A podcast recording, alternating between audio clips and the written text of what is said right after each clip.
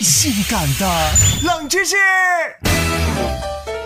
其实大家都知道，抽烟对身体来说是百害而无一利的。呃，一支香烟中的尼古丁可以毒死一只小白鼠，二十五支香烟中的尼古丁甚至可以毒死一头牛。四十至六十毫克的纯尼古丁，也就是呃三十到五十根香烟就可以毒死一个人。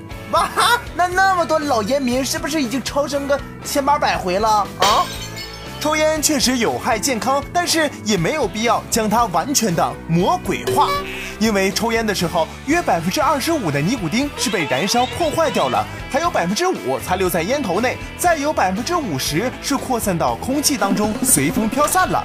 真正被人体吸收的尼古丁其实只有百分之二十，所以你看到有的人一天就算抽一盒的香烟，也未出现中毒的现象。当然喽，你要是不信邪的话，一天抽个四五盒也算你牛。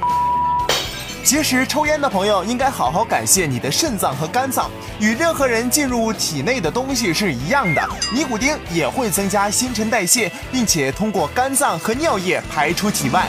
但尼古丁对于人体的许多器官的刺激损害作用却日渐的增加。吸烟是有害健康的，为了自己和他人的健康，还是尽量少抽一点吧。不是我跟你吹啊，我已经戒了不下二十次了，不还是这个德行吗？啊！从未听过如此性感的冷知识，这就对了。啊，哈哈，一根烟的功夫就听完了好几条的冷知识，是不是贼刺激啊？